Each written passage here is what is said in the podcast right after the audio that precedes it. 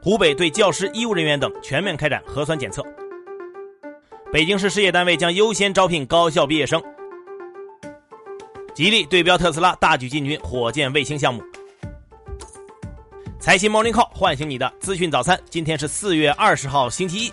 各位听友早，我是张红，欢迎收听今天的节目。咱们先来听昨夜今晨的头版大事件。湖北省所有的城市都已经降到了低风险区，但是外防输入、内防反弹、严防输出的形势还是比较紧迫。湖北省副省长杨云燕昨天表示，湖北各地要做好较长时间的常态化防控准备，特别要突出重点单位、重点场所、重点人群的精准防控。为了严格落实重点人群管理措施，武汉市将对五类人员，也就是教师、医护人员、公共交通工具服务人员、大型商场等公共场所服务人员、监所和养老机构人员全面开展流调和核酸检测，并对教师和医务人员进行血清抗体检测，在湖北其他地区将对教师、医务人员进行核酸检测，其他人群实行愿检尽检。在这次防疫过程中，武汉市尤其是硚口区可以说是最难啃的硬骨头。十七号，武汉市城区整体被降为低风险，这是湖北开始发布全省疫情风险等级评估以来首次出现中。高风险市县清零。截至当天，湖北全省已经连续十四天没有新增确诊病例，除武汉市以外的省内地区已经连续四十四天没有新增确诊病例，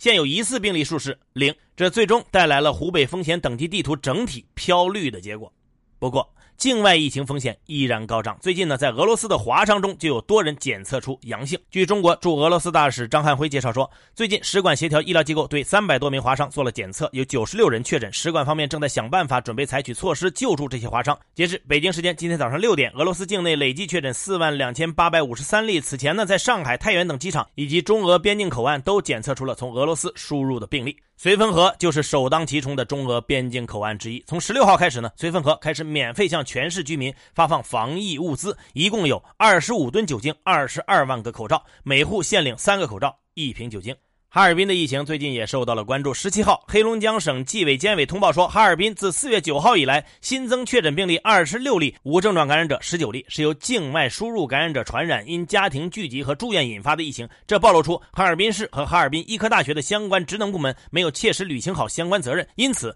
将对疫情防控不力的十八名党员干部和公职人员追责问责。其中，哈尔滨市副市长陈远飞被给予政务记过处分。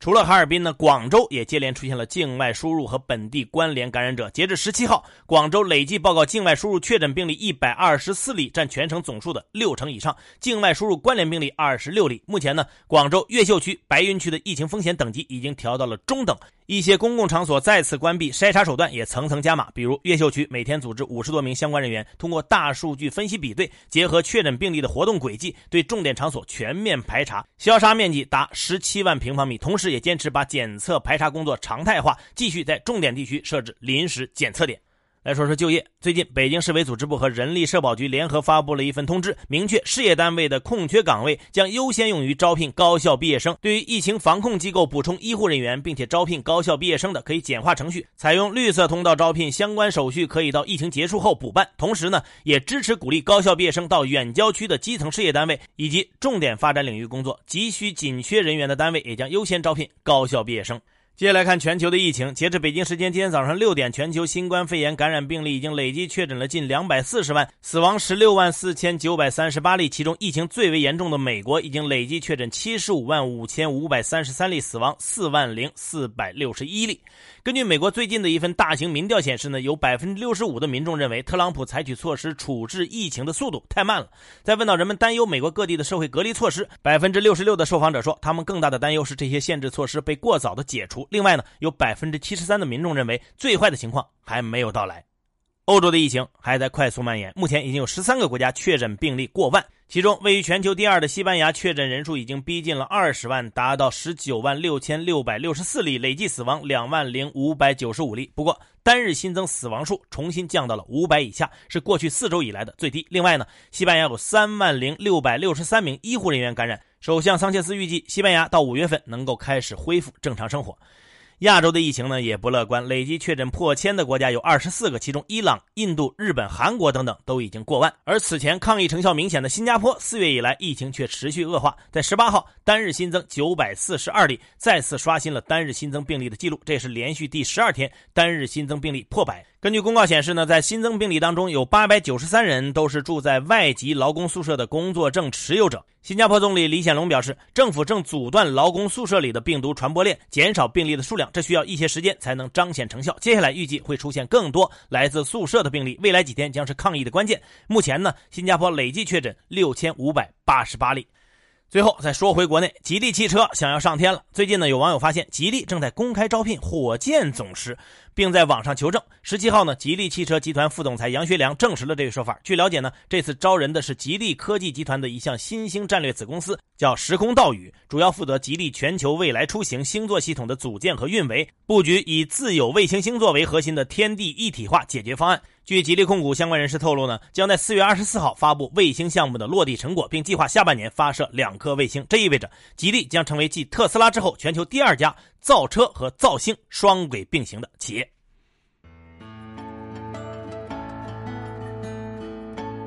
好，接下来关注今天的财新说：疫情全球蔓延之下，国际产业链是否会去中国化？财新周刊发表社论认为，对去中国化的论调应当重视，但不必过度反应。根本而言，全球产业链、供应链、价值链不是人为设计出来的，而是长期演化的结果，从而构成全球化的骨架。跨国企业的产业布局难免受到国际关系、公共卫生事件等因素的影响，但终归要服从商业逻辑。企业在看不见的手的引导下，自主决策、竞争合作。成熟市场经济体的政府无权强制跨国企业回迁。对中国而言，当务之急是按照既定方略，加快改革开放步伐，持续优化营商环境，努力提升自身在全球产业链、价值链中的地位。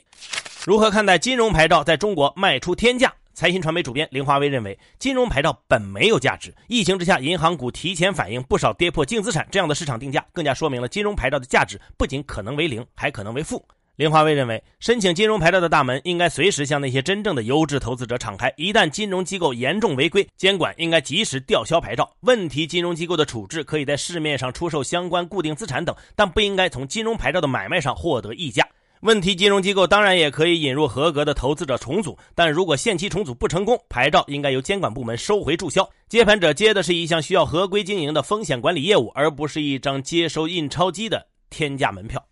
如何看待中国一季度国内生产总值同比增长负百分之六点八？万博新经济研究院院长滕泰等人认为，从一季度的经济数据来看呢，消费和服务业的恢复显著慢于投资和制造业，民营企业、中小微企业、个体工商户受疫情冲击更大。一揽子经济复苏计划应该以稳消费和救助企业为主战场。首先，由于老消费的需求刚性，不能期待有恢复原有增速之外的增量消费，新消费领域的增量空间更大，对于经济拉动的乘数效应更显著。其次，在扩大有效投资方面，不管是新基建还是老基建，只要符合经济发展需要，就可以实事求是的扩大投资。最后，在企业救助方面，建议免除小微企业、个体工商户一定比例的贷款利息，免除部分由财政来负担。出口企业也应该成为经济救助的重要方向。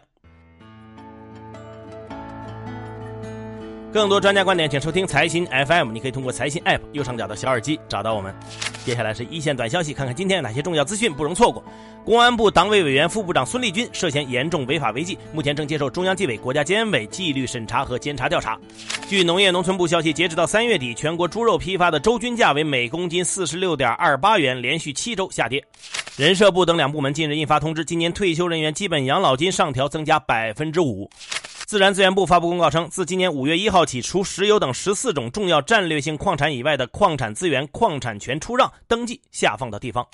此外，自然资源部还发布报告显示，一季度全国主要监测城市总体地价同比上涨百分之二点六六，其中住宅地价同比涨幅为百分之三点八九，连续八个季度收窄。证监会官方网站近日披露了资本市场二零二零年度立法工作计划，欺诈发行上市的股票可能被责令回购。苏宁易购发布公告，公司二零一九年扣非亏损五十七点一亿，亏损规模同比扩大近十六倍。刘丽说，发布二零一九年经审计后的年报，亏损额超过五亿，同比扩大百分之十七点七七，创下历史新高。昨天，拼多多宣布将认购国美零售发行的两亿美元可转债，期限三年，票面年利率为百分之五。中电电机昨天发布公告，回应创始人、原董事长王建玉翻墙进入竞争对手华永电机厂区拍摄后被抓事件。公告称，王建玉目前没有被采取人身强制措施，也没有收到相关部门的立案调查通知。北京市医保局消息称，北京将提高生育险医疗费支付标准，住院分娩顺产提高到五千元。云南省水利厅消息称，目前云南正遭受近十年来最严重的干旱，一百四十七万多人出现饮水困难。昨天，一辆由江西景德镇开往鹰潭方向的客运中巴车发生侧翻，车上共十九人，目前事故造成六人死亡，十三人受伤。河南原阳县昨天通报称，该县一小区土方中发现四具儿童尸体，疑似因土方压埋窒息死亡。目前，包括项目法人代表吴某在内的七名相关责任人已被控制接受调查。好，以上消息来自于我们财新网，还有新华社。各位安心上班，好好挣钱。明天财新 Morning Call 依然准时上线，唤醒你的资讯早餐。